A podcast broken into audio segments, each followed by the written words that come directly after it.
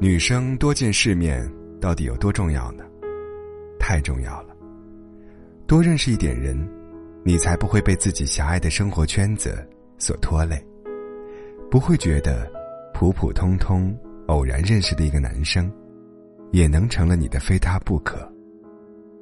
你不会觉得，当男生向你吹嘘月入过万的时候，多么了不起。你知道，更好的人是什么样的，所以，你不会被谁的高傲死死的吃住。多看几本书，在书里找到适用自己的哲学，体验它的辽远和深刻，你便不再觉得他突然对我冷淡了。是什么无法消解的难处？你见过书中人，也仿佛经历过他们的人生。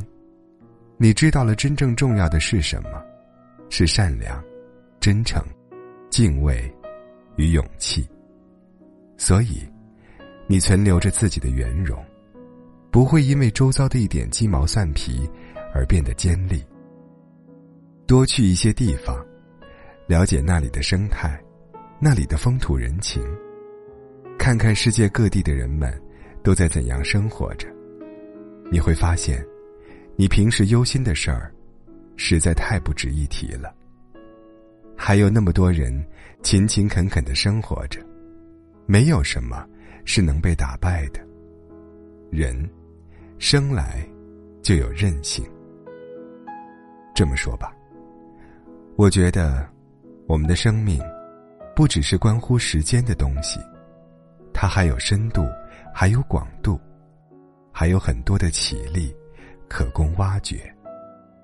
但如果我们每天就浑浑噩噩的耗着，耗在琐碎的庸常里，今天担心他有没有上交友软件，明天争论他不及时回消息，是不是不爱你，便会很容易活得流于表面。